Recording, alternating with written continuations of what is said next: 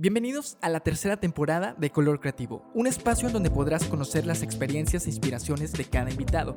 Henry Ford decía, el fracaso es solo la oportunidad de comenzar de nuevo de a un forma nuevo episodio de Color Creativo. En esta ocasión traemos como invitado a una persona que prácticamente lo escuché en la secundaria, es una persona que cambió el proceso de muchas personas que estábamos dolidas o estábamos enamorados, ya que con su música conquistó a diferentes personas y en YouTube, que era en los inicios, que cuando tuvimos como que ese contacto o esa conexión, te dije, oye, no manches, yo te veía. Coincidimos muy chido. Así que en esta ocasión traemos como invitado a Hugo Segovia, mejor conocido como Pollo Segovia, y Hola, ¿qué bienvenido a Color Creativo. ¿Qué tal amigos? Vamos a llorar aquí también. No, bienvenido y como te dije, es algo muy chido vo- volverte a encontrar, ya que ahora te conozco físicamente porque nada más había escuchado tu música. Qué chido. Y, y qué chido que has, todavía sigues con, con tu música. He visto que has viajado. Este, cuéntanos cómo inicias, cómo inició Pollo Segovia. Fíjate que empecé a los, a los 10, 11 años empecé a tocar la guitarra. Y mi papá, quien me apoyó mucho y me, siempre me ha apoyado como en todas mis locuras, este, me acuerdo que me dijo, güey, si sacas una canción que se llama tal, tal, tal, te compro una guitarra eléctrica, pero la tienes que sacar. Y no era una canción difícil, ¿sabes? Entonces fue como que sí, sí, claro. Y saqué la canción y mi papá se emocionó un chorro y fue como que sí, vamos a comprarte una guitarra eléctrica. Y a partir de ahí, cuando la tuve así en mis manos, fue como de, ya valió madre. O sea, y sigo que, como decías, antes de empezar a grabar, o sea, mis papás siempre querían como que, que yo fuera algo, ¿no? O sea, creo que en los 90 se usó mucho eso de esa mentalidad todavía de que tus papás te dijeran es que la escuela es primero y es que tienes que estudiar y es que saca una carrera, te vas a morir de hambre de músico y todas estas cosas, ¿no? Entonces, como que en ese momento yo lo único que pensaba es, creo que ya empezó el martirio de mis papás, porque quiero esto realmente, ¿no? Y, y empecé mis bandas y todo, pero pues eran como bandas de secundaria, de grupitos de amigos que se juntan a tocar covers, una que otra canción. Pero empecé a escribir mis canciones ya un poco más dolidas, un poco más personales, y para mis bandas de esos entonces era como de, esto está muy, muy personal, espérate, vamos a, vámonos por otra cosa, ¿no? Un poco más general. Ajá, entonces como que esas canciones se fueron quedando guardadas hasta un punto en que, este, pues empieza el bendito Ares y se empiezan a, a, a rolar estas canciones en internet, ¿no? Y así fue como poco a poco, te lo juro, de la nada recibo una llamada de, de una escuela de Chihuahua que querían que fuera a tocar. Entonces, prácticamente y oficialmente fue mi primer contratación. Qué chido. Sí, y yo tenía como te digo 13, 14 años y sí fue como de demonios, o sea, ¿qué pedo? ¿Qué hago, no? Y, y ya fue cuando le dije a mi papá de que, oye, me está pasando esto y no sé ni cómo cobrar ni nada. Mi papá así de que, no, güey, pues mira, normalmente hay una cosa llamada viáticos y hay un este pedo y así. Como que medio me explicó, ¿no? Afortunadamente, digo, él nada que ver con la música, él trabajaba, él trabajaba en la Comisión Federal de Electricidad, pero viajaba mucho. Entonces, él sabía como este tipo de cosas. Y así fue, o sea, fui, toqué para toda la secundaria y preparatoria La Salle de Chihuahua. Todos cantaron mis canciones y me quedé helado así de que, güey, qué pedo. O Qué sea, fregón. sí, o sea, de que eh, hace semanas estaba escribiendo esto en mi cuarto, ¿no? Y ya como que no paré, a partir de ahí este, subimos todo ese material a MySpace de ese entonces, MySpace, güey. Este, es más, todavía fue antes, güey. Era otro que se llamaba Pure Volume. No lo conocí. No mames, güey. Súper austero y sigue vivo, sigue vivo. No es el chabelo de las redes sociales musicales. güey. O sea, todavía tienes tu, tu cuenta. sí, de, de Pure Volume sí. Y esa, la red social sigue activa. No manches. Ajá, es, era como SoundCloud, güey, igualito. Sí, sí. Entonces, de repente alguien empieza a hacer un MySpace. eh, me dicen de que, güey, alguien está haciendo, alguien está moviendo un MySpace. ¿es- ¿Eres tú? Y me acuerdo que pues, dije, no, y le escribí, o sea, vi la página y estaba muy completa y todo. Y le escribí, le dije, güey, soy tal. Y así, o sea, me dijo, ah, con madre, ahí te doy la clave. y ya. No manches. Sí, entonces, como que a partir de ahí, no sé, como que siento que fue una bolita de nieve que se empezó a hacer sola, sola, sola. Y nunca paré de hacer música, nunca paré de hacer eh, videos caseros o hacer como giras o estas cosas. Y llega el 2008, 2007 y entro a la universidad y es como que necesito realmente ponerle todo mi empeño porque yo quería como que cumplir con esa parte de mi vida de darle a mis papás una carrera, este, para ya después decir, oye, sí quiero ser músico, ¿no? termino la carrera de mercadotecnia que me enamoró así completamente. Y sí fue como de, ok, lo voy a intentar. Y mis papás ya, pues fue como que sí, güey, pues ya no hay pedo. ya llevaba como cuatro o cinco discos. Entonces, ya ahí fue cuando decidí como que cambiarme el nombre, hacer otro tipo de música, como más full band, más serio, este, y buscar otra, otras, otras rutas, ¿no? O sea, pues, buscar otras formas de seguir exponiendo mi música. Y es ahí cuando pues vuelvo a esta etapa de mi vida ya con otro nombre, con otro tipo de música, con una disquera y empezamos a, a hacer más cosas, a, a, festivalear, a irnos del país y viajar, como tú dices, viajar muchísimo. Oye, ¿cuál era tu primer nombre o cómo inicia el proyecto? Eh, mi primer nombre pues fue Pollo Segovia este, y fue porque en mi salón habíamos dos pollos. Y los dos, eh, es un apodo bien común, güey. O sea, y aparte, mi apellido Hernández y también Hernández es súper común, güey, ¿sabes, güey? Entonces, me acuerdo que los dos pollos, güey, que estábamos en el salón, cantábamos y tocábamos la guitarra. Estaba muy de moda tener banda en ese entonces, güey. Entonces, este, me acuerdo que para diferenciarnos en los chats, yo era pollo con Y y el otro güey era pollo con doble L. Este, y pues mi correo de mi Messenger era Pollo Segovia, Segovia por mi segundo apellido, ¿no? Entonces, cuando empiezan a rolarse mis canciones, que me empiezan a contratar de otras escuelas y de otros lugares para ir a tocar, pues me, me, agregaban como Pollo Segovia. Entonces ya me decían directamente, tú eres Pollo Segovia, ¿no? El que canta. Y yo, sí, no, sí, man. Ah, pues bueno, te queríamos traer. Entonces ya, güey. O sea, nunca tuve como una opción de, a ver, tienes una oportunidad a ponernos un nombre porque esto está pegando o esto está reaccionando. No, güey. O sea, todo fue como, tú después Segovia, así, ah, queremos que vengas a Chihuahua a tocar. Y, como que, y pues tuviste que ponerte así. sí.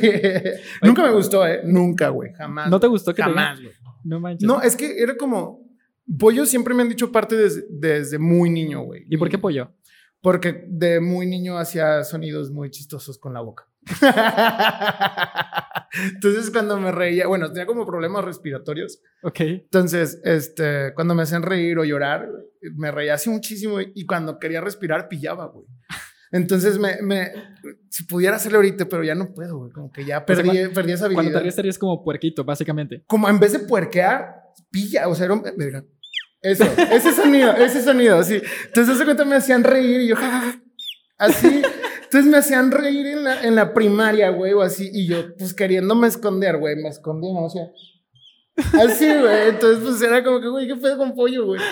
Entonces, ese pinche sonido, güey, toda mi vida, entonces, pues fue como, no hay pedo, pollo. Y nunca me molestó, pero como nombre artístico sentía que no tenía una identidad o un personaje, güey. Sentí que seguía siendo yo en el escenario o que seguía siendo yo con una guitarra, güey. Y yo quería sentir la onda del personaje, ¿no? Como muchos artistas lo hacen, güey. Pero no sé, como que se, esa fue la manera en que se forjó mi, mi proyecto. Y hasta la fecha, este, creo que he sido muy honesto con todo lo que hago y, y se ha convertido como en mi sello, ¿no? De hacer las cosas como realmente son y no como como dicta la industria o como te lo vende la industria. Sí, sobre todo no te has tenido como que acoplar a lo que está pasando Exacto. ahorita. Sí, si no andaría haciendo reggaetón y sí. así. O sea, tú has seguido tu línea. Exacto. Ahorita me estabas contando de que empiezas con una banda, pero llegas a Chihuahua, las personas ya cantan tus canciones, pero ¿cómo te escucharon? O sea, ¿cómo llegaste individual? ¿Hubo, un, digamos, un show de talentos? Pues no, por Messenger, güey. O sea, bueno, que yo sepa, he tenido la oportunidad porque nací en Delicias, Chihuahua, crecí en Camargo, Chihuahua y en el 98 es cuando nos venimos a vivir para acá. Ok. Y yo soy de una ciudad muy pequeña, crecí en Camargo, Chihuahua. Sí, sí. Muy pequeña, güey. O sea, te, pones en una orilla y así se ve la otra orilla, güey.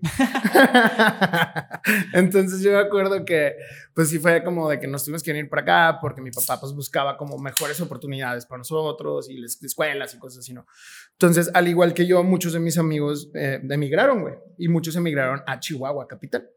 Entonces, cuando pasa esto, güey, de la Salle, eh, yo voy con ellos y les pregunto, así como que, oye, ¿cómo pasó todo esto? Y sí fue como de, güey, pues es que eres mi amigo y yo sabía que cantabas y yo le pasé la música a mis amigos. De mis amigos se fue a otros amigos. A mí también, por ejemplo, me pasó que una vez un amigo llegó a mi casa. Para empezar, yo era, yo era el güey de los plumones, pero versión quemador del, de, de CDs, güey. O sea, yo era el güey que tenía quemador de CDs en el salón y todo el mundo de que, güey, me güey, que no entero me escucho. Bueno. bueno, total, güey. Este, pues como que aparte, mi hermano mayor y yo teníamos así una, una enfermedad muy dura por bajar música, güey. O sea, bajamos muchísima música, güey. O sea, discos. Bueno, los comprábamos. Entonces, pues muchos nos decían, güey, quiero esta canción con esta canción y esta canción y te tus pedidos, ¿no?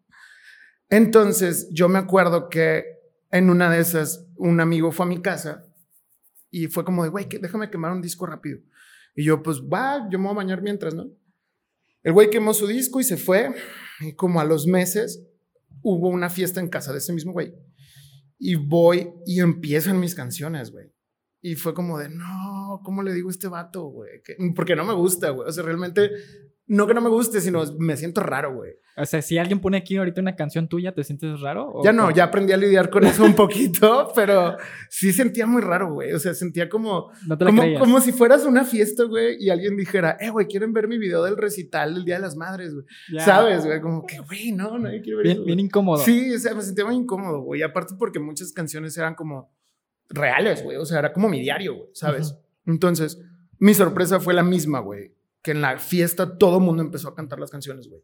Y pasó este pedo que pasa mucho en las pedas, de que se ponen todos alrededor como de la bocina, güey, onda cavernícola y empiezan a cantar así que las canciones con todo el dolor del mundo.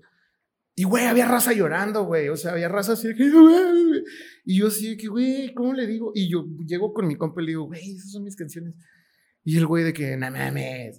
sí, güey, te lo juro. Nah, no mames, güey. Sí, güey güey, a ver, y el güey saca una guitarra. Y yo, no, no, güey, lo peor que me pudo haber hecho, güey. Pero pues a la vez fue como que de lo más chido que me pudo haber hecho. Empiezo a tocar, la raza canta conmigo, güey, y fue como de, fuck, güey, aquí está pasando algo, esto no es normal, ¿no? Entonces, como que esas cosas en mi vida me empujaron a, a irme por ahí, porque aparte, yo no quería eso, o sea, te digo, esa era mi parte como eh, entre privada y así, porque a mí me gusta y siempre me ha gustado el rock, y el punk y toda esta vertiente, ¿no? Por ejemplo, ahorita me gusta mucho el jazz. Okay. Y ahorita que ya tengo esta libertad musical con mi proyecto, como que ya le meto más, pero en ese entonces era como de, no, mi proyecto tiene que ser acústico, a pesar de que yo esté escuchando, escuchando de que Cannibal Corpse, no sé, cosas así. Es lo que te iba a decir. ¿Qué tan difícil es, por ejemplo, sabemos que tú tienes ahorita un gusto musical, diferente y a lo mejor tú dices, oye, yo quiero ser como ellos, pero sabes que no te puedes salir de lo tuyo porque ya las personas ya no te van a reconocer. ¿Qué tan difícil es eso? Porque digo, digamos, quieres meter un poco de esa mezcla. Es que más bien como que los tiempos cambiaron, güey. O sea, por ejemplo, hoy el músico no nada más tiene que ser músico.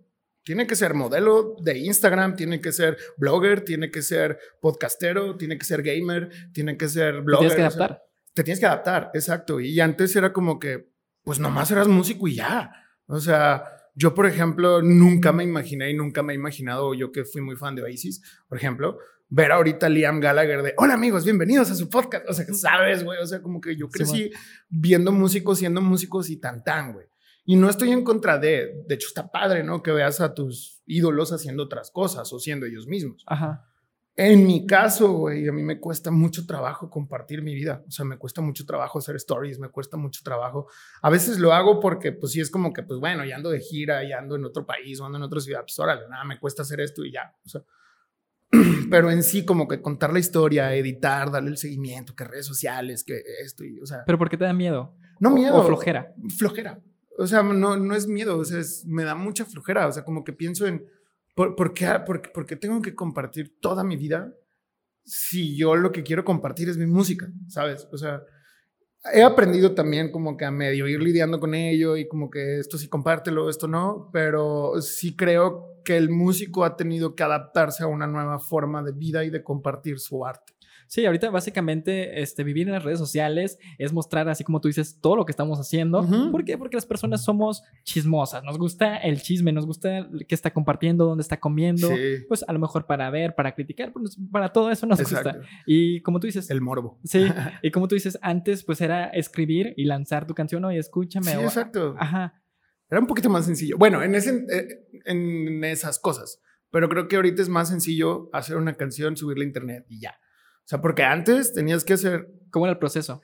Antes tenías que hacer música pensando en un álbum. Yo todavía sigo haciendo álbums. O sea, y hago álbums pensando en álbums y no nos suelto singles hasta tener el álbum.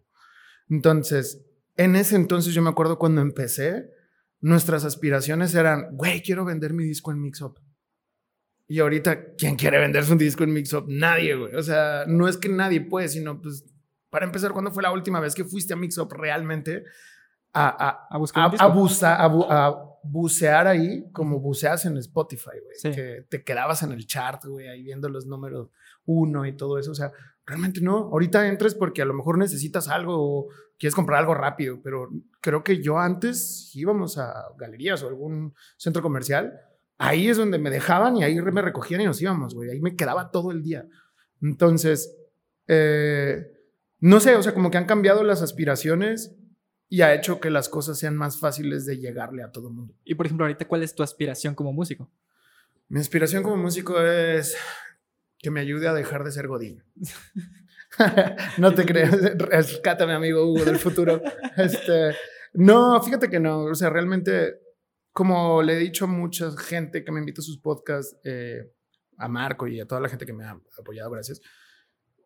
Eh, realmente no, no es como que vivo con esas expectativas de, oh, quiero ser el músico reconocido en todo el mundo, quiero una casa, un helicóptero y eh, 20 personas que me carguen así para ir a comer y así. No, no, realmente no. O sea, estoy muy a gusto con mi vida, estoy muy a gusto con lo que tengo, estoy muy a gusto con mi familia. Me siento muy bendecido de que están mis padres, están mi esposa, están mis suegros, están mis abuelos, bueno, mis abuelas, mis tías. O sea, creo que estoy en una zona en la que puedo decir, ok, me la estoy pasando chido y creo que mejor la disfruto porque si sigo con esa mentalidad de quiero llegar hasta allá, quiero llegar hasta allá, como que no la voy a pasar bien y voy a llegar a viejo y voy a decir, chido. Porque te vas a agüitar cuando no estés llegando, ¿verdad? Exacto, y es que creo que el éxito, y creo que algo que he aprendido todo esto es que el éxito cada quien lo percibe a su manera, ¿sabes?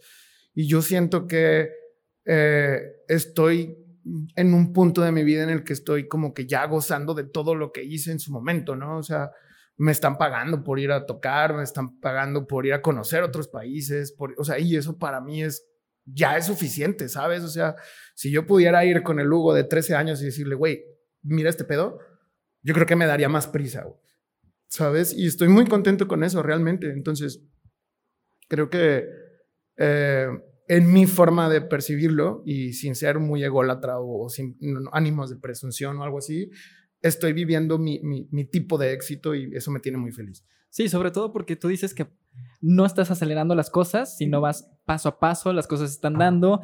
Eh, he visto que vienes de una gira. Exacto. Que si quieres contar por dónde fuiste, porque cada vez vi ah, historias. Este, pues estuvo muy chido porque este año la gira empezó en Colombia y en Perú. Eh, así nunca lo, esperé, siempre quise hacerlo, pero nunca esperé que se lograra y menos de esa manera, porque hubo sold hubo gente que viajó desde mu mucho más lejos para poder ir a, estos, a, estos a estas tocadas.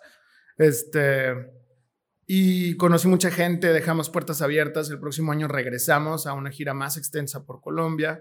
Este, hicimos ligas eh, con gente de allá que va a venir a México y que los vamos a ayudar a moverse por acá. Qué fregón. Sí, entonces creo que logramos mucho más allá de lo que queríamos. Este, también fui a Guadalajara por primera vez, es una ciudad a la que siempre quise ir. Este, igual, con la misma noticia de que regreso este mismo año. Eh, no sé, o sea, tuve una gira bastante interesante. Eh, voy a estar ahora aquí en, en Torreón el, el 4 de junio. El 3 voy a regresar a Durango después de casi 10, 11 años de no ir a Durango. Este, fui a Tijuana otra vez también después de casi 10, 11 años de no ir a, a, Tijuana. Y pues no sé, o sea, me siento como niño con juguetería, ¿no? Porque aparte estoy terminando mi nuevo disco para poder lanzarlo este mismo año y otra vez irnos de gira. Pero qué chido que no te estancaste, digamos, aquí en la laguna o no. de donde vienes de Chihuahua. Ya, estás, ya dijiste que, vas a Colo que fuiste a Colombia, que fuiste a Perú y todos los lugares que has ido. Pues, ¿cómo te has sentido? ¿Cómo te recibe la gente, sobre todo? Pues estuvo realmente muy raro, güey, porque, o sea, no raro, o sea, chido realmente, pero no lo esperaba. O sea, la, la noticia que sí me sacó así mucho de onda, muy chido y que me llevaba muy contento, fue que los boletos en Bogotá se agotaron. Así, antes de siquiera bueno, no, ya habíamos comprado el vuelo y todo eso, pero meses antes, pues, de, del vuelo, ¿no? Y eso, pues, me tenía muy contento, muy nervioso, pero, pues, contento. Entonces, llegamos, fuimos primero a una ciudad llamada Tunja, es una ciudad muy pequeña, como a 45 minutos de Bogotá, y tocamos en un cafecito y hubo bastante gente en ese cafecito, mucha gente fue a tomar fotos, mucha gente fue a cantar, pero sobre todo la señora del café se portó súper chido, así no paraba de darnos cerveza, así como que para ella era como que mexicanos, cerveza, ¿sabes? y le atinó. Entonces no paraba de llevarnos cerveza, estuvo muy chido.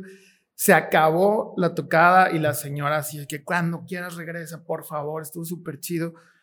Y este, un saludo a la Petaca Café. Este, se portaron mucho con nosotros. Eh, y después de ahí fuimos a Duitama, que también está como a una hora de ahí.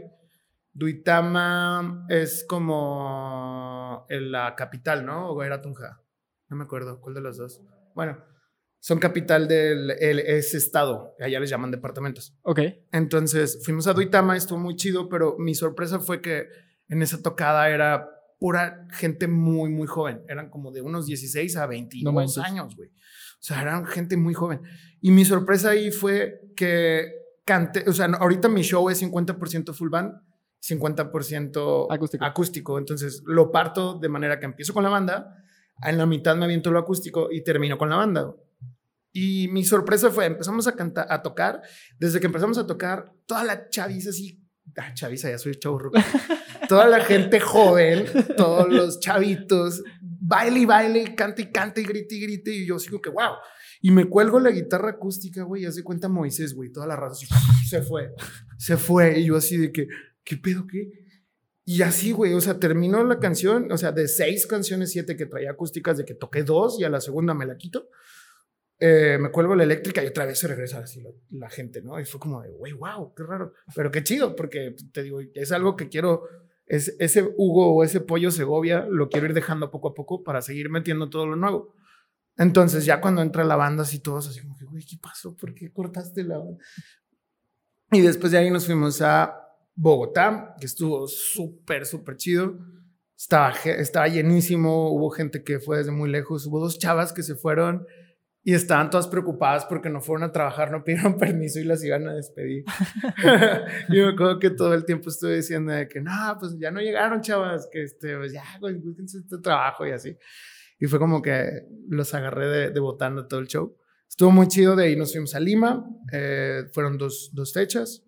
Igual la gente fue, cantó, hubo gente que, que viajó desde bien lejos, pero como era 14 de febrero y era en el mero centro y el centro es muy mucho de amor y que la placita del beso y no sé qué. O sea, realmente no se llaman así, pero por darte una, una, referencia. Ajá. Entonces estaba horrible el tráfico, güey. Entonces mucha gente no llegó y llegaron ya cuando estaba yo haciendo el meet and greet después de la tocada.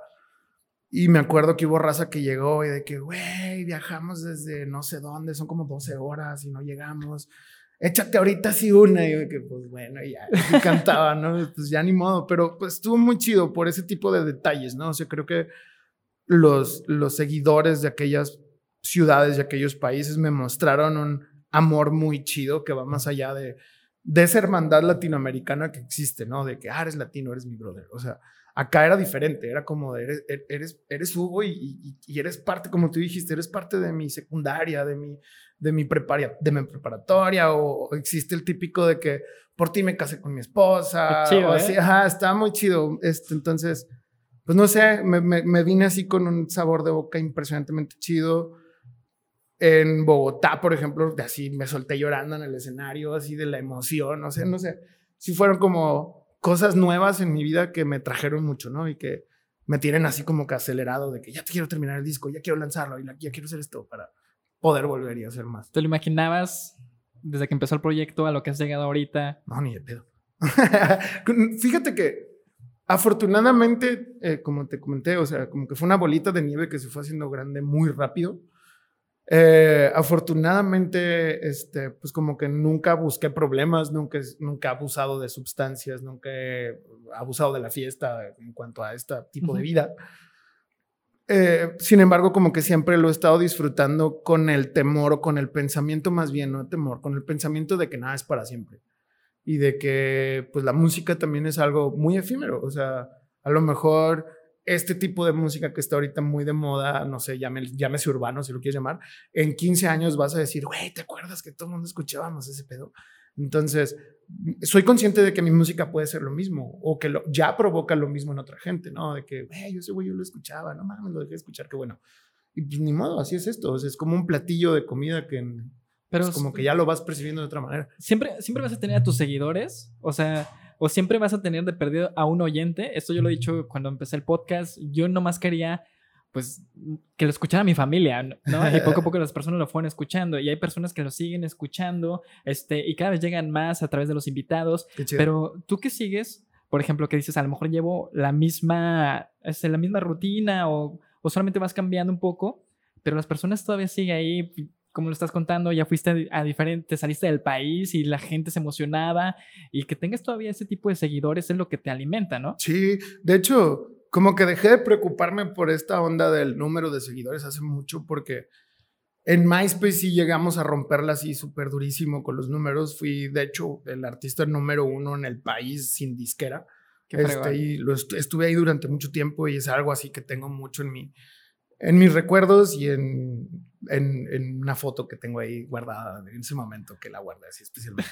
este, pero ah, no sé, como que te digo, vuelvo a lo mismo, como que soy consciente de que todo pasa, ¿no? Y, he aprendido que nada es para siempre, que tarde o temprano puedo, pueden dejarme. Pero sí, dejé de preocuparme por el número de seguidores y como que empecé a, gozarlo más, ¿no? O sea, hay mucha gente que me ve y, o, muchos empresarios de música o de entretenimiento que sí me cierran las puertas porque pues no tengo la millona de seguidores o lo que tú quieras pero pues a la hora de vender boletos ya es cuando se dan cuenta de qué es lo que realmente importa, ¿no? Entonces, eh, no sé, como que vuelve a lo mismo, como que intento ya como que vivir el camino y vivirlo chido. Y si llego a tener más seguidores, chido. Si no, sobre todo, chido. Que traes ese pensamiento de, sabes que a lo mejor no todo es para siempre. Exacto. Tienes tu alternativa o tu segunda opción, que es tu trabajo, Godín, como tú estás diciendo, que es el mercadólogo. Ahorita detrás de micrófono me estás diciendo que tienes como una tipo agencia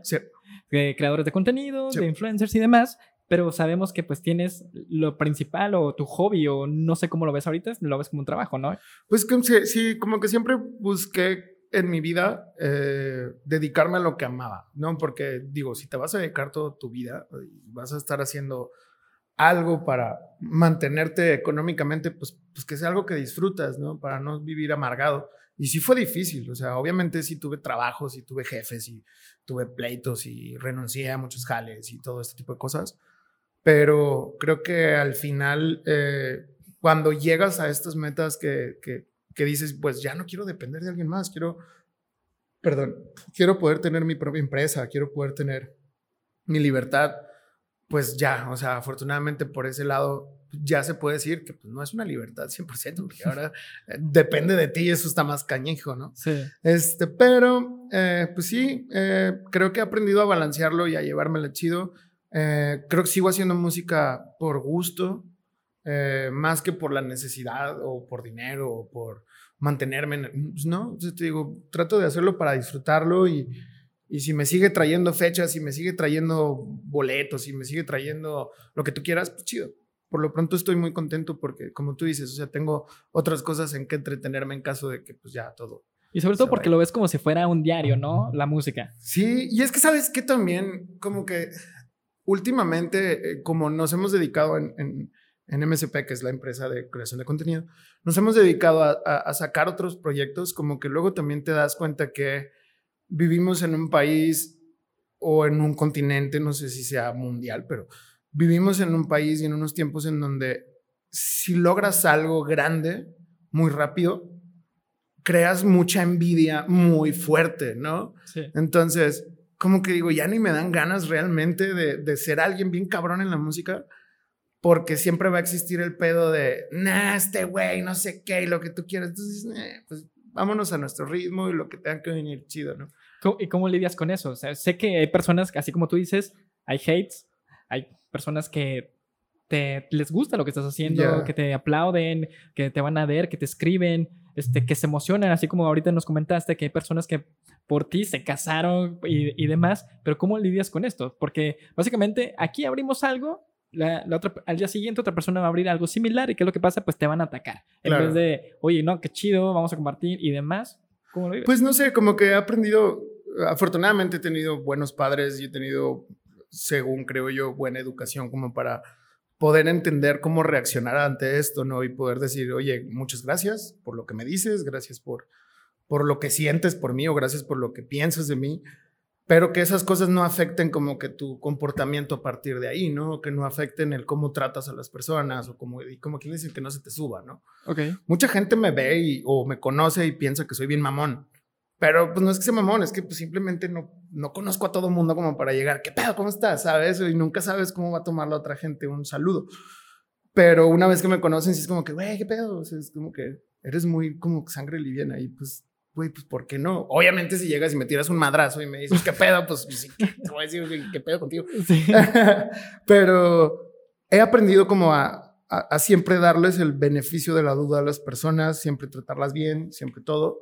Este, y a los haters o a toda esta parte eh, o esta contraparte de, de, de los seguidores, pues también como que darles un espacio en el sentido de que no les des toda la atención. A, muchas de estas personas como que solo quieren eso, tu atención.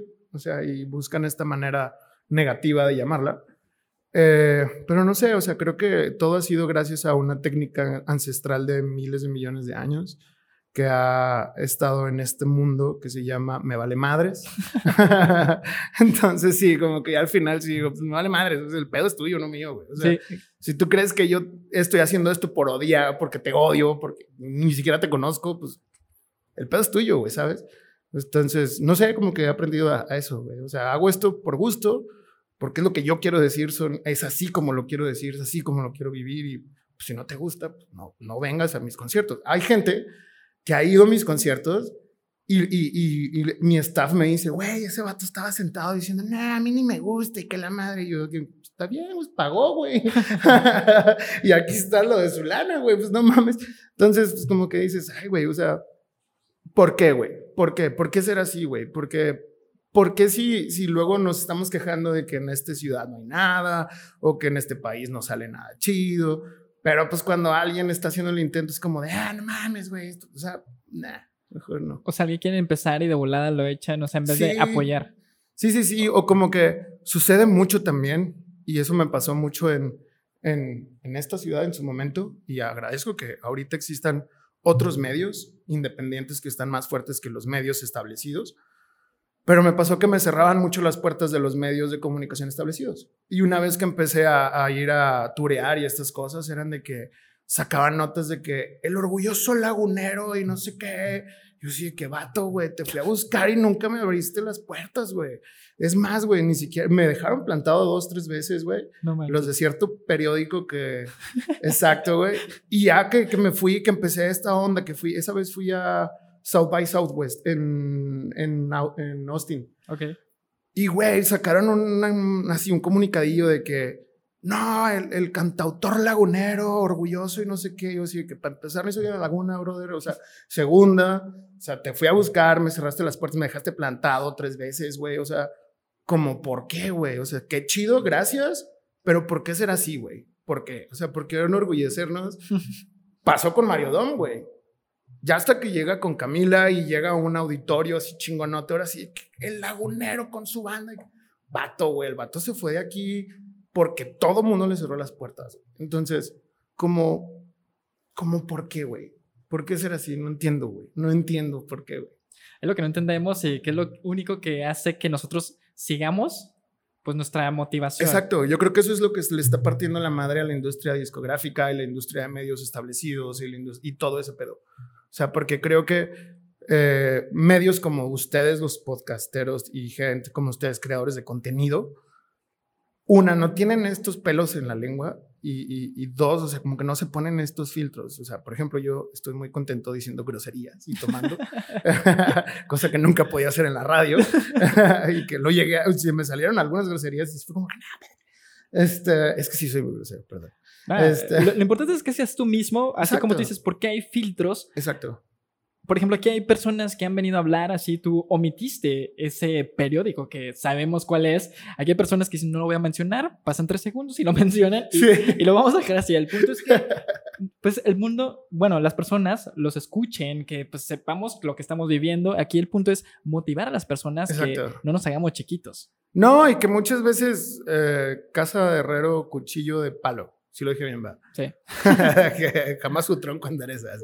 Este, lo digo porque, una, ni terminé en Chihuahua, ni terminé 100% aquí. O sea, yo terminé yéndome de aquí para poder hacer que mi música realmente creciera en cierta manera. Primero me fui a México y luego me fui a Monterrey. Este, que luego dicen que es un cliché eso de que vete a la capital, pero pues por algo se hace y por algo se ha hecho cliché, amigos.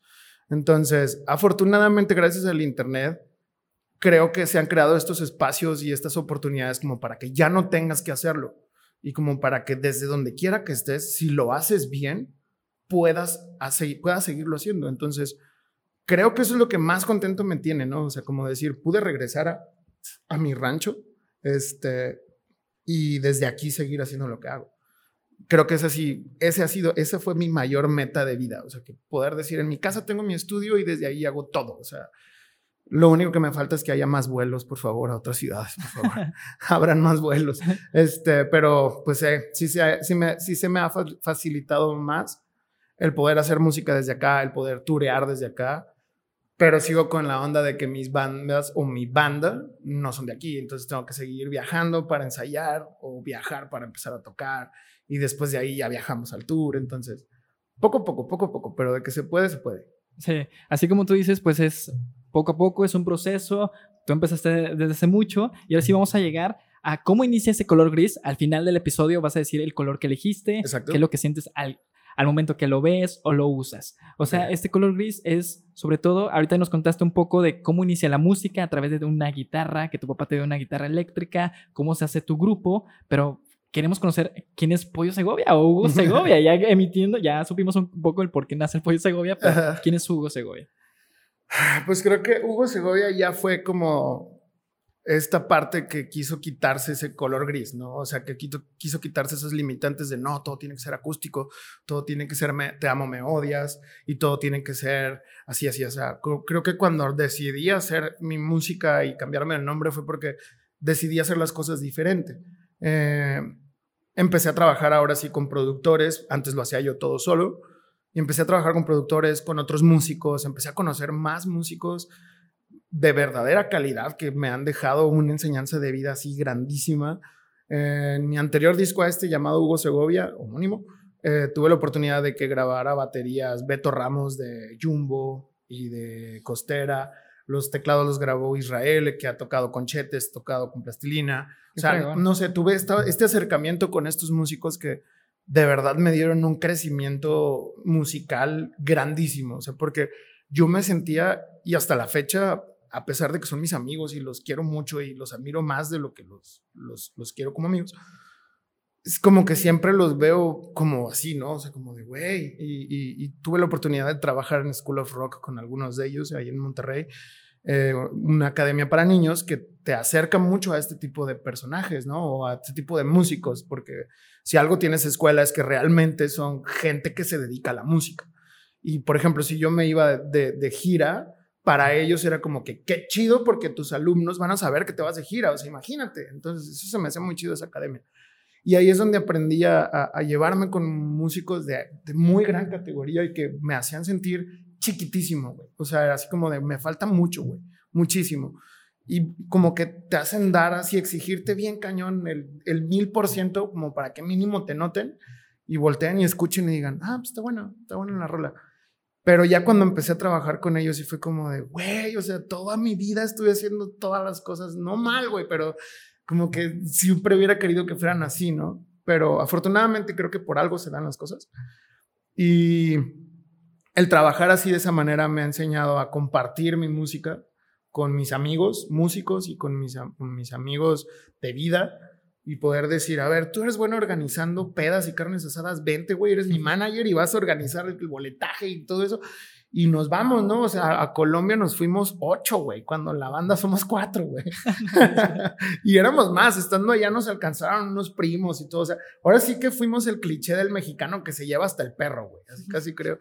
Entonces, pero estuvo muy chido, güey, porque, pues, o sea, creo que si algo quería en, en mis metas de vida era también eso o sea, compartir mi música, el escenario y todo eso que me estaba pasando con mi gente, güey.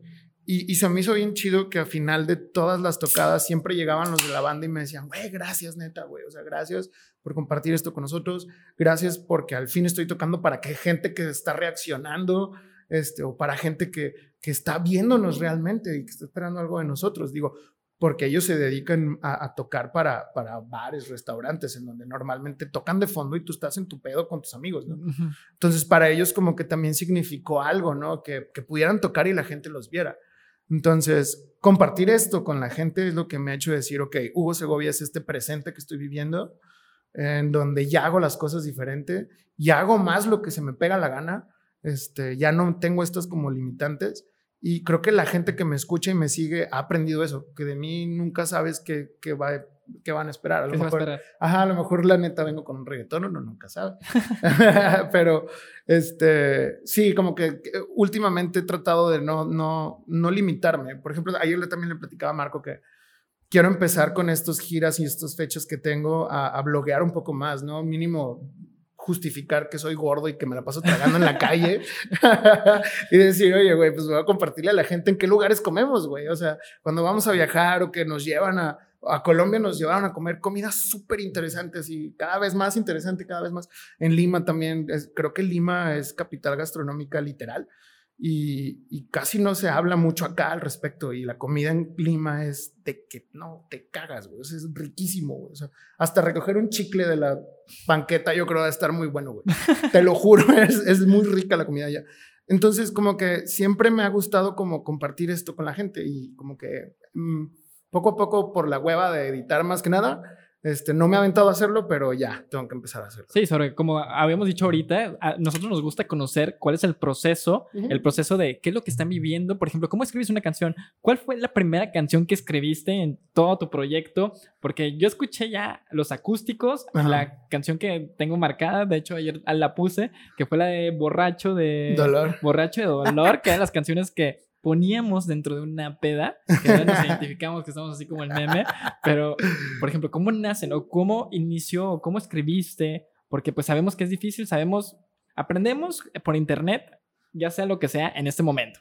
Es que sabes que estaba muy cagado, y nadie me lo cree, pero mi técnica de, de composición empieza porque mis hermanos y yo nos jodíamos mucho, güey, o sea, siempre nos hemos llevado pesado.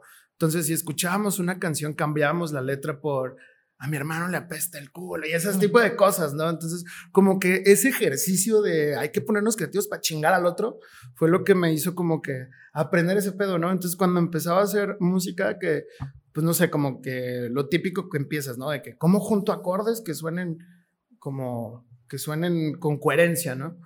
Entonces ya vas viendo que existen los círculos, que existen los, los mentados riffs, que es esta selección de acordes que quedan uno con otro. Entonces es ahí cuando dices, ah, ok, ahora falta la letra, ¿qué hago? Y la línea melódica, que es eso que dices, eso que tarareas, es la línea melódica. Cuando tú dices, no sé, la línea melódica de mis ojos lloran por ti, no sé, de qué, esa es la línea melódica. Entonces empiezas a tararear y ya después cambias el tarareo por letras. Entonces, como que ya este ejercicio de joder a mis hermanos ya me traía bien ejercitado el pedo de línea melódica y cámbialo por letra, ¿no? Solo que pues no iba a hablar de que a la morra que me gusta le apesta el culo, sino que tenía que hablar de algo bonito y cosas así. Entonces como que empiezo a darle ese ejercicio como de vamos a este, hablar de cierto tema y vamos a seguirle por aquí y por aquí y por acá, ¿no? A mí me gusta mucho usar la rima, la rima sencilla, el mensaje súper sencillo, o sea, no me gusta mucho indagar en, en ponernos súper, súper, este, ¿cómo se dice? Metafóricos y cosas así.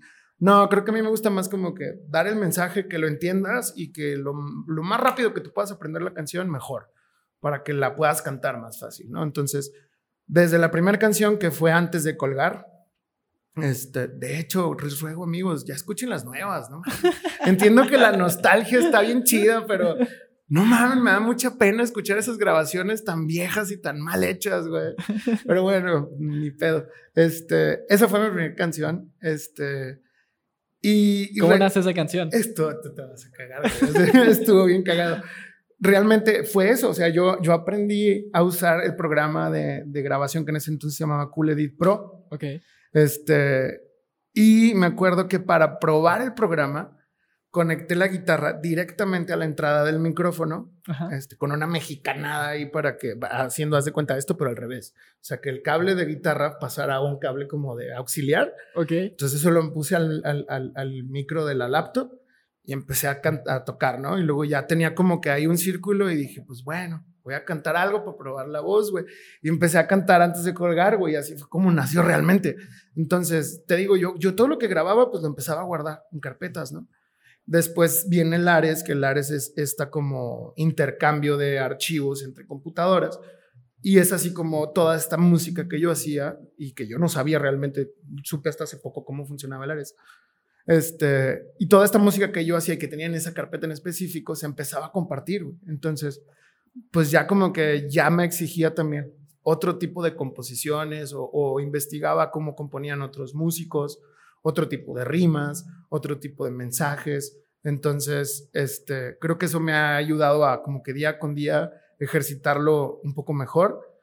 Eh, no digo que soy así de que, ay, súper compositor, pero pues al menos me gusta y me gusta que puedo dar el mensaje y quedar tranquilo con lo que estoy cantando. ¿Cuánto tiempo le dedicas o cuánto tiempo te tardas en hacer una canción?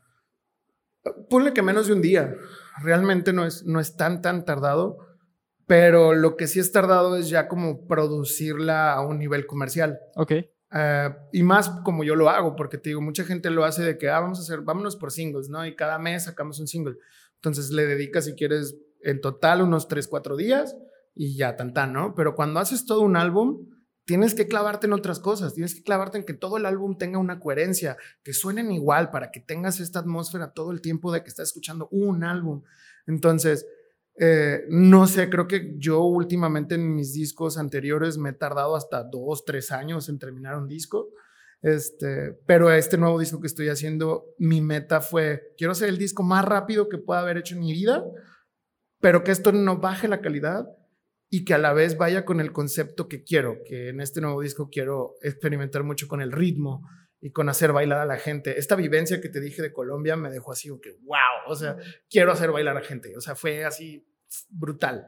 Creo que es una forma en la que la gente te puede responder que le gusta tu música, honestamente, más que un aplauso, porque un aplauso tú le puedes aprender a alguien que te cae gordo, güey. Sí.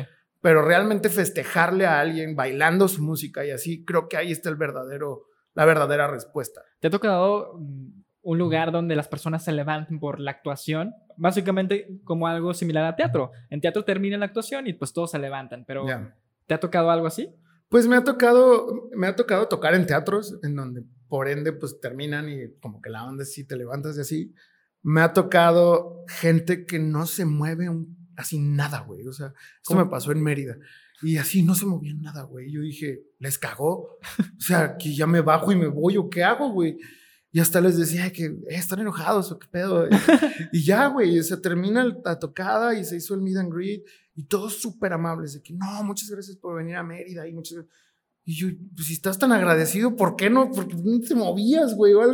No, güey, como que todos así muy callados, muy... No sé si realmente era como la vibra del lugar, que era un lugar muy muy acogedor, a media luz, típico que mesitas redonditas con una lamparita chiquitita en medio. O sea, romanticón. Como que elegantón, ¿sabes? Una onda como jazz bar de hotel, medio fresón. Ajá. Entonces, no sé si realmente como que la atmósfera del lugar era como de todo tranquilo o yo vengo de rancho, güey, para mí es muy fácil hacer desmadre, güey, porque por ejemplo en, Perú nos callaban a cada rato en todos los lugares a los que íbamos. ¿Por qué? Pues porque el mexicano es muy alegre. O sea, empezabas y creo que el peruano es muy serio. ¿Cuál, es el proceso o qué es lo peor que has vivido en un concierto? Mm, que vaya así de que casi nadie de gente. Esto fue en Saltillo, la primera vez que fue a Saltillo y fueron seis personas, de los cuales eran cuatro en una mesa y dos en otra mesa. Y para hacerlo todavía más doloroso, güey, los de la, la, mesa de dos se fueron a la mesa de cuatro, güey. Entonces era como que, pues mínimo se veían dos mesas, güey, no son gachos, güey. Entonces, pero estuvo chido, güey, porque creo que lo que me valió, así lo que me hizo valorarlo fue que se quedaron todo el tiempo, todo el tiempo cantaron así, ah, fuertísimo. Me pedían canciones, o sea, creo que no los traté diferentes por ser poquitos, no me importé diferente, no me agüité. Al contrario, fue como de, güey, pues es que lo que yo decía, no todo es para siempre y no todo va a salir bien siempre. O sea, y sobre todo fue una anécdota, ¿no? Sí, claro, güey. Y hay un video, de hecho, de la cotorriza donde van a un lugar y solo hay cuatro personas. Es lo que te iba a decir. De hecho, iba a tocar el tema de la cotorriza, donde apenas Ricardo Pérez y dice, lo vieron como la cotorriza cero, por la cuestión de que no va nadie. Sí, exacto, güey. Entonces, sí estuvo muy cagado, pero a la vez me enseñó mucho, güey. Y me enseñó a a que, por ejemplo, ahora que fui en Guadalajara también fue relativamente poca gente, pero porque, una, Guadalajara es una ciudad difícil en cuanto a escena musical, mm, sobre todo independiente. Y segunda, pues no es una ciudad a la cual yo le tiraba mucho. O sea, no es una ciudad a la cual yo hacía mucha publicidad o algo así. Este, pero siempre quise ir, este, por ser una ciudad grande, ser una ciudad importante, tengo familia allá y lo que tú quieras, ¿no? Y ahora que voy, fueron también cerca de unas 30, 30, pico de personas, pero el lugar era bastante grande, entonces veían menos personas. Pero como que pensé lo mismo que en Saltillo y eso me ayudó a pensar de que, güey, pues no hay pedo, o sea. Pues es tu primera vez. Sí, deja tú, o sea, pues unas por otras, güey. Fueron sold outs en otras ciudades y otros no, pues no hay pedo. O sea, creo que ahí es donde hay, la vida te está diciendo, pues échale un ojo aquí, güey. O sea, ¿sabes? Y yo contentísimo de que eh, Wix, el, el, dueño del lugar, este, se acerca y me dice, güey, gracias por venir, así todo emocionado, güey. O sea, yo si fuera el dueño del lugar le hubiera dicho, güey, no me hubieras hecho venir, cabrón, ¿sabes? no mames, güey, voy a tener que pagar sueldos, güey. Entonces, no, pero al contrario, se portaron súper chidos, güey. Así fue como de, güey, nos alegra mucho que hayas venido, qué bueno, ya tenemos mucho queriendo que vinieras. Entonces, güey, o sea, como que esas cosas realmente te enseñan a valorar que que puede que por un lado no haya, pero por otro hay mucho, güey. Que no siempre va a ser alta, sino también va a haber altibajas, ¿no? pero eso aprendes. Y que no siempre las cosas son como las imaginas, güey. Pero hay que aprender cuando son buenas a pesar de que parezcan malas. Eh, y eso me ha dado mucho sabor a mi vida, mucho. Por ejemplo, ¿cómo mezclas la mercadotecnia con la música? Ahorita dijiste algo muy importante en cuestión de mercadotecnia, hacer una campaña o hacer un disco completo que todo tenga coherencia. Pues eso es una campaña. O sea, todo lo que tú vas a hacer va a tener que ser de lo mismo, pero sobre todo, ¿cómo lo lidias o cómo lo complementas? Esas dos cosas. Pues de hecho, cuando decidí eh, estudiar una carrera, empecé por comunicaciones, pero no me gustó porque en su momento, y así soy de viejo, en mi carrera de comunicaciones venía fotografía con revelado análogo y esas cosas. 34. Ah, no estás tan viejo. Gracias, güey. cuántos años tienes? 27. Chingado, tú sí estás un morro, güey, qué pedo. Bueno, entonces sí, güey, estaba bien cagado que de que vamos a fotografía y así de que, no sé, güey, como que todo así se me hacía muy, o sea, deja tú lo artesanal, güey, o sea, es que no era, no, era artesanal como por ser artesanal, no, era porque realmente ya la, fotografía análoga estaba en esos últimos pasos, güey. O sea, la fotografía digital en ese entonces era muy cara, güey súper, súper cara y era solo para pocos, güey. Entonces, este, a pesar de eso, deja tú la fotografía, eso no fue lo que me hizo salirme de la carrera, sino que me aceptaron en la escuela de, de música, de música clásica en Morelia. Entonces, eh, yo había ido a hacer mi, mi, haces un, como un examen. ¿Como un casting? Como un casting, un examen. Este, ellos lo llaman examen, pues. Entonces fui, hice mi examen, este, y pasé, y fue como de que, güey, qué chido, le tengo que decir a mi papá, y viene la parte fea. Y ya le dije que, güey, pues no, me quiero salir de esta carrera porque me aceptaron acá y, me fui a Morelia, ¿no? Y en Morelia estuve un año, eh, tuvimos, tuve que regresarme porque estudiar música, güey, eh, al menos en, en, ciertos conservatorios, güey, es una carrera de 10 años. No manches. Sí, de hecho tienes que llegar solo con la secundaria. O sea, yo hice estudios de más. Así se estudioso soy. Entonces, ya mi papá sí fue. E, esa escuela tenía muchas huelgas por ser de gobierno y ser así como que gratuita, entre comillas. Y tenían muchas huelgas a cada rato. Entonces, mi papá sí fue como de, güey, regrésate, güey. O sea, ni de pedo vas a estar 10 años en una escuela fantasma, O sea, o estudiando algo que pues realmente no estás estudiando. Regreso y fue como de, pues necesitas ahora sí buscar algo que te complemente o que te ayude a, si no se te da la música, pues puedas hacer algo que te guste. Y pues me gustó la mercadotecnia porque, porque para mí fue como de un poquito de todo, ¿no? O sea, así lo vi. Pero ya cuando lo terminé, así me encantó y, y lo aplico en mi vida musical y en mi vida cotidiana tanto que yo creo que si no hubiera estudiado eso, no sé qué sería mi vida. O sea, porque no nada más lo aplico con mi música, lo aplico con mi empresa, lo aplico con mis amigos, con, con, mi esposa y con las cosas que ellos hacen, los proyectos, ¿no? O sea, de repente es de que, oye, pues no sé, típico amigo de que quiero vender esto, ah, pues mira, ármate una campaña, esto, esto, esto. Y pues me ha ayudado mucho, o sea, me ha ayudado a que mi música pueda llegar a otros lugares, me ha ayudado a entrar a festivales, me ha ayudado a, a saber cómo vender un disco, saber cómo vender una gira, cómo vender no sé, o sea, todo, cómo vender todo, lo, cómo ponerle un precio a lo que realmente haces. Entonces, mmm, ahorita siento que sí se complementan demasiado. Demasiado todas las cosas que hago. Sobre todo, lo que, todo lo que estás diciendo, pues te ayuda a salirte de esa rutina. O sea, uh -huh. a lo mejor estás hecho con una rutina de la música y solamente hacer esto y esto llega a la mercadotecnia y es un complemento que sí. te ayuda, ¿sabes qué? Pues tienes que tirarlo para acá y para acá y es un cambio constante que es lo que, que vivimos. Claro. Así que vamos a llegar a una dinámica en donde vas a sacar cinco papelitos de, ese taza, de esa taza roja y si quieres ir mencionándolos de uno por uno. ¿Qué son castigos o qué? Nah. Rápate unas cejas. sí me han dicho, ¿eh? sí, sí lo vamos a aplicar para la sí. no, vas, Tú pinchas vas... las chéves. ¿sí? a ver, primero dice futuro. Ok. Ok. Saco cinco, ¿verdad? Sí, sí quieres ir mencionando de uno por uno. Futuro. Oh. Ahí va el futuro. Ahí va el futuro, como todo. Palmera. Ok como mi futuro. Palmera. Leche, pan, huevos. Ah. Palmera, futuro, león, güey. Con madre. Tenemos tres, ¿va? Sí.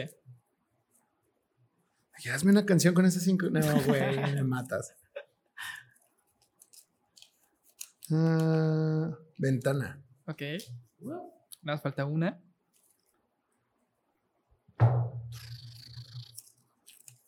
Fruits y gratis. Temporal. Ok, y con esas cinco palabras es para sacarte también de esa rutina. Aquí vienes, ya tenías una invitación, ya sabías de más o menos qué ibas a hablar o de, detrás de micrófonos te conté de qué esto se iba a tratar, pero con esas cinco palabras vamos a sacarte un poco de esa rutina okay. y con esas cinco palabras vas a hacer una dedicatoria para la persona que tú quieras, con esas cinco palabras o si quieres para ti Así que tienes un minuto para pensar, no puedes escribir, solamente las puedes acomodar. Así que este minuto empieza en 1, 2 y 3. Ok, esto va para. Todavía te puedes. Tienes un minuto para ¿Ah, pensar. ¿En serio? ¿eh? Ah, con madre. o sea, no es para. Ya. ok. De esto se trata, este, sacarte de tu rutina, que esto es, va de la mano con la creatividad. Hay veces antes no grabábamos, así que las personas todavía tenían más tiempo para pensar, pero como ya grabamos, así que ya esto ya es. No, pero ya, ya tengo algo, ya tengo algo, ya tengo algo. Ok, tienes tres, okay. 30 segundos todavía. Si quieres okay. alargarlos un poquito más. Es que mi futuro así es, de incierto. sí es de volátil. Pero no te preocupes, lo tengo en mente. Ok, tienes todavía 15 segundos.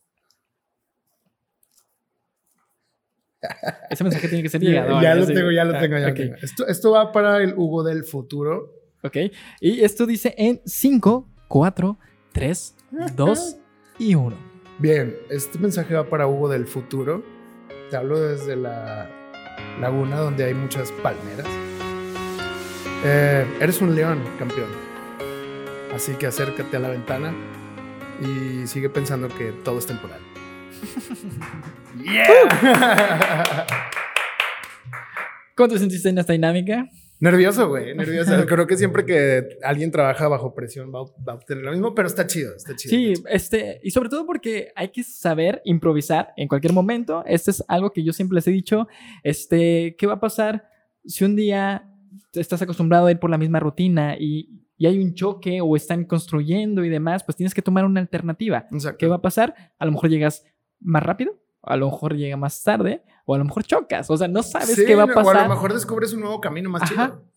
Y como estamos acostumbrados a tener una rutina, ¿qué pasa cuando nos desbalancean?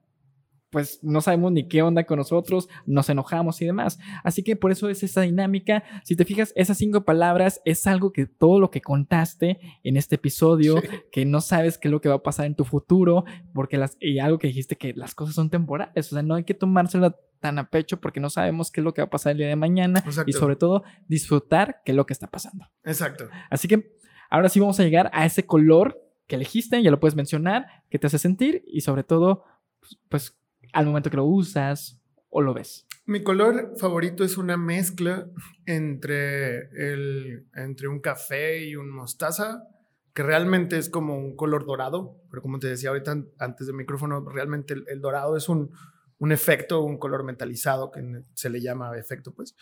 Pero creo que este color es algo que siempre me trae no solamente el sentido de la realeza y todas estas cosas de que qué bonito brilla el oro, sino creo que es algo que a todas las personas nos gusta, el brillo de, este color. Lo que queremos aspirar. Ajá, creo que para mí simboliza mucho como que la, pureza y, la perfección a la que quiere llegar las personas, pero a la vez como que siempre me trae esos recuerdos de la familia, ¿no? O sea, cuando te regalaron una cadenita, o sea, mi mamá mucho tiempo vendió joyas, entonces no sé, como que me trae muchos, muchos recuerdos y siempre que veo algo así con dorado o cosas así como que digo, qué chido, o sea, no sé, por ejemplo, últimamente se puso hasta de moda hace unos años y había muchas cosas doradas, había tazas, había cosas y se veía bien chido, o sea, a mí me gustaba mucho.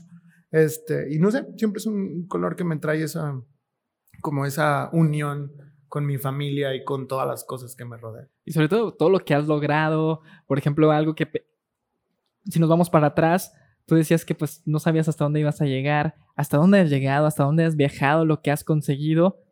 Pues ahorita vemos que eso es como tu oro, ¿no? O tu color dorado que has llegado en este momento. Este, como tú dices, quiero llegar a más lugares, quiero viajar más.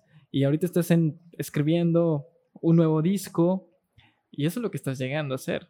Sí, de hecho, creo que también una forma de comparar la música con el oro es cómo pules tanto tu trabajo hasta que tú sientes que brilla tanto que a la gente le va a gustar. Entonces, no sé, sí hay una comparación ahí muy linda. Sobre todo, ahorita, ¿quién es tu mayor o en qué te inspiras? ¿Quién es tu motivación para hacer lo que haces en todo este momento? Hablando desde la mercadotecnia, de tu agencia, desde tus discos.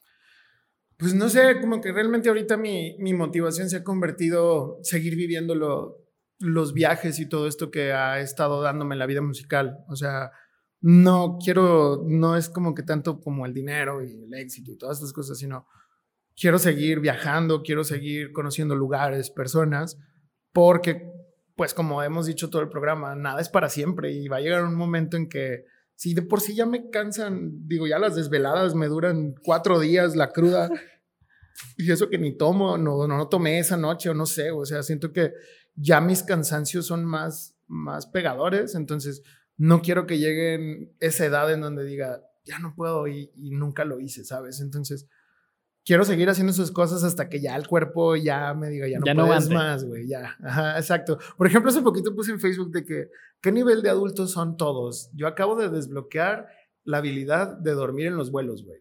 No, antes no podía ni de pedo, güey. Y ahora sí me subo al avión y apenas se da de reversa y, y ya, güey, te lo juro, ya tengo esa así habilidad, güey. Y ya me despierto y luego, ya vamos aterrizando. Y yo, güey, wow.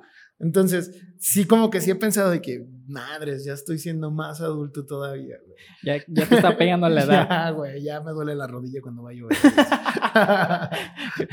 Creo que yo también estoy llegando a ese rayo. Híjole, no, estás chavo todavía. Estás chavo todavía. Oye, y, antes, ¿cuál fue la canción que te hizo el boom? Pues no sé, realmente han habido varias, afortunadamente, y creo que en, varios discos eh, están varias de las que me siguen pidiendo y las que no puedo dejar de tocar. Por ejemplo, Antes de colgar es una canción que nunca, nunca, nunca he dejado de tocar. Y es una canción que a pesar de que quiero no tocar en vivo ya, de repente es de que, güey, antes de colgar, y ok, va. Este, Decirte te amo es otra canción que me da un poquito de hueva, pero que también la gente me pide mucho. ¿Por qué hueva? Porque no sé, no soy tan fan de las canciones de amor, ¿sabes?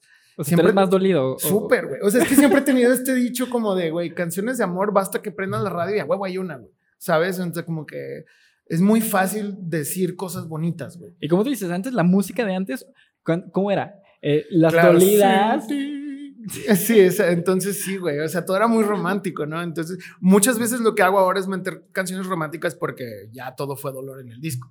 Entonces, pero es que a- hasta hace poco, de hecho, salió esta onda de que a los hombres nos cuesta mucho o, o no tenemos tanto la oportunidad de decir, güey, estoy mal, estoy, ah, no sé, traigo depresión o porque existe esta onda machista de, ah, no seas joto o cosas así. Ajá. Entonces, como que he aprendido a usar mi música para, para desahogarme, güey, o como para contar estas penas que a lo mejor no cuentas fácilmente, o que a lo mejor tienes que estar muy pedo y con amigos muy, muy amigos, güey, para realmente contarlo. Entonces, como que cuando canto canciones de amor, para mí es como de, ah, pues a la gente le gusta escuchar esto, pues tengan.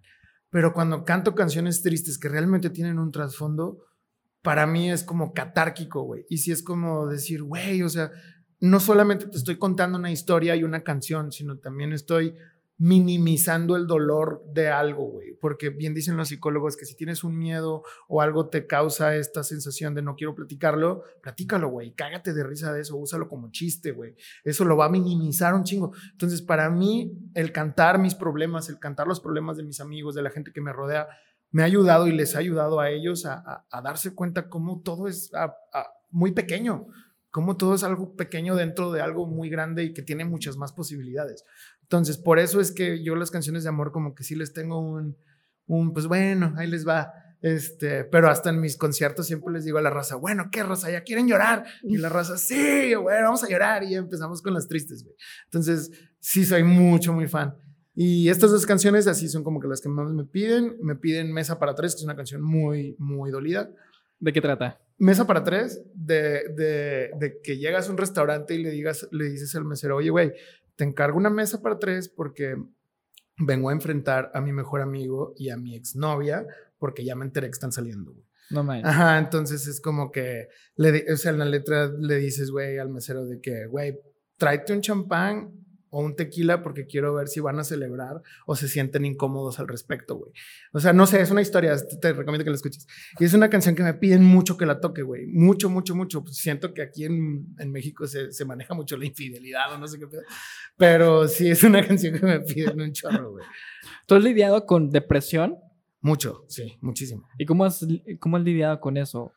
Eh, Una, soy una persona como que muy, a la vez, muy, eh, no sé, como que me gusta mucho reír, me gusta mucho provocarme la risa o provocarle a otros el reír.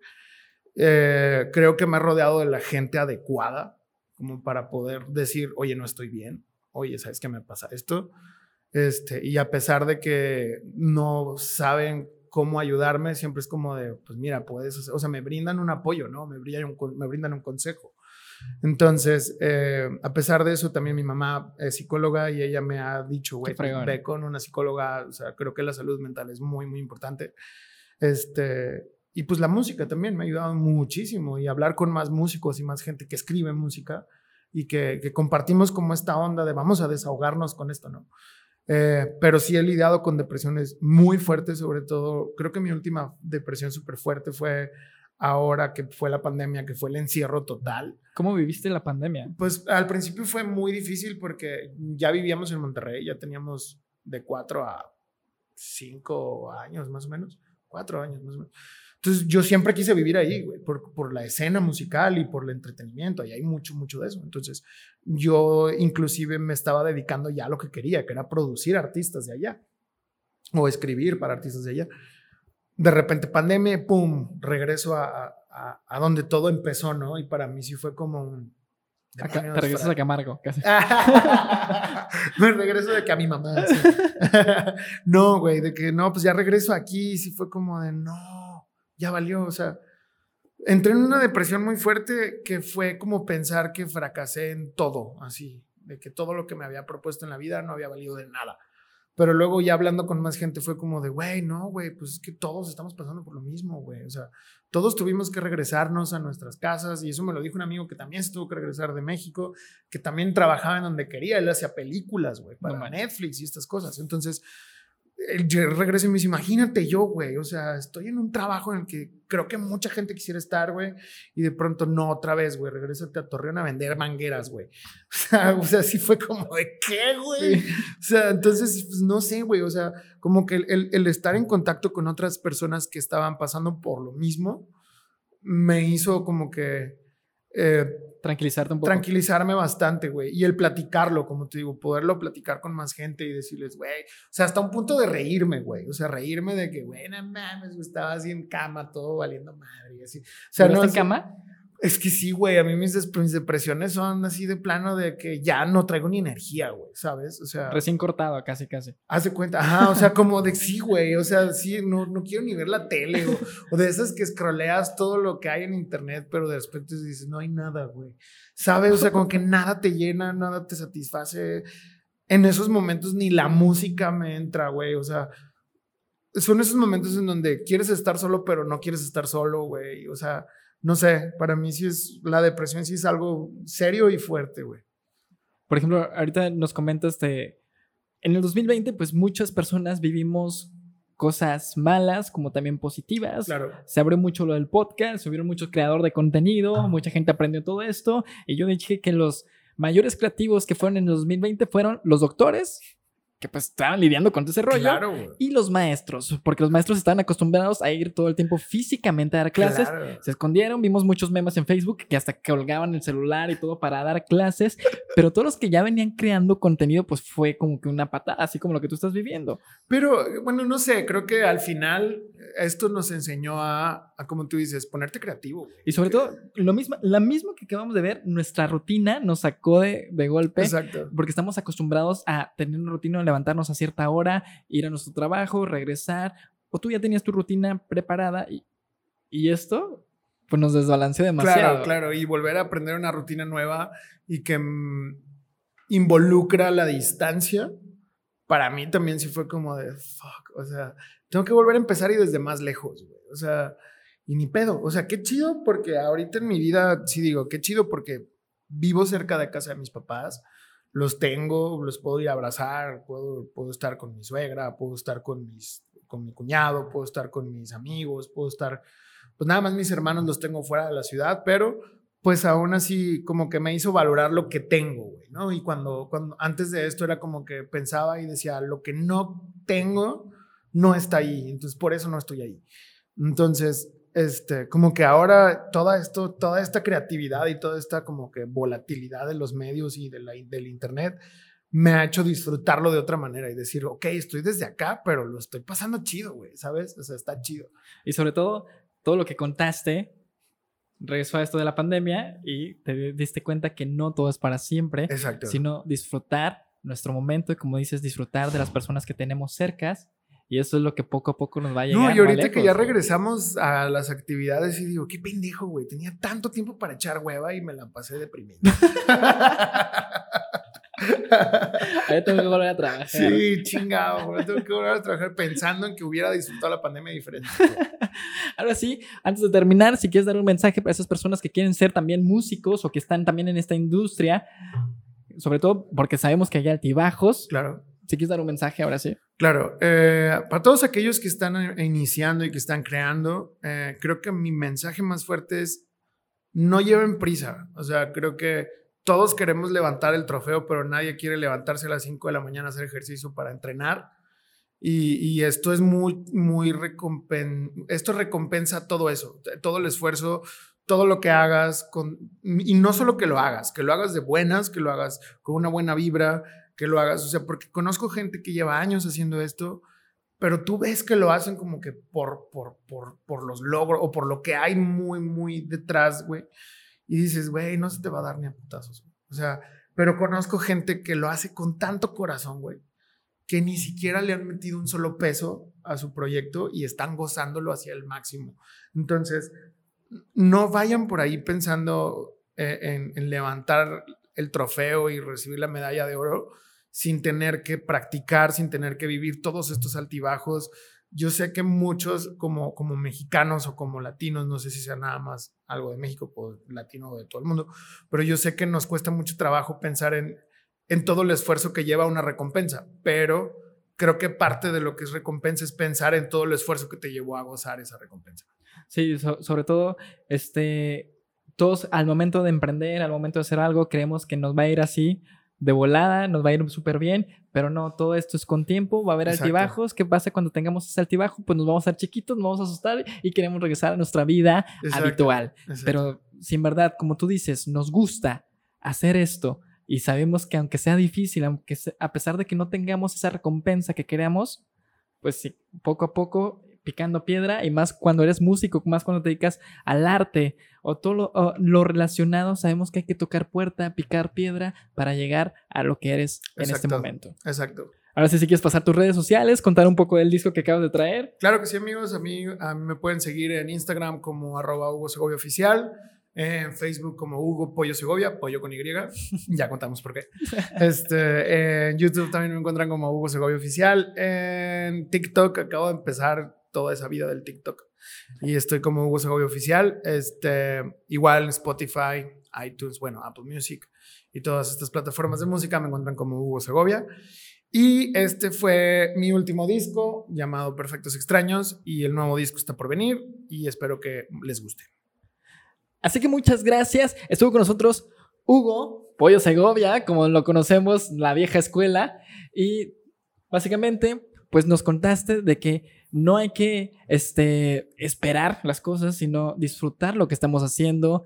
Las cosas van a venir y es mejor, casi como tu futuro que se cayó, no esperar el futuro. incierto. que sea incierto y mejor esperar a que sean cosas positivas. Exacto. Va a haber cosas buenas, cosas malas, pero de esto se trata la vida. Exacto. Así que muchas gracias y nos vemos en el siguiente episodio. Gracias. ¡Woo!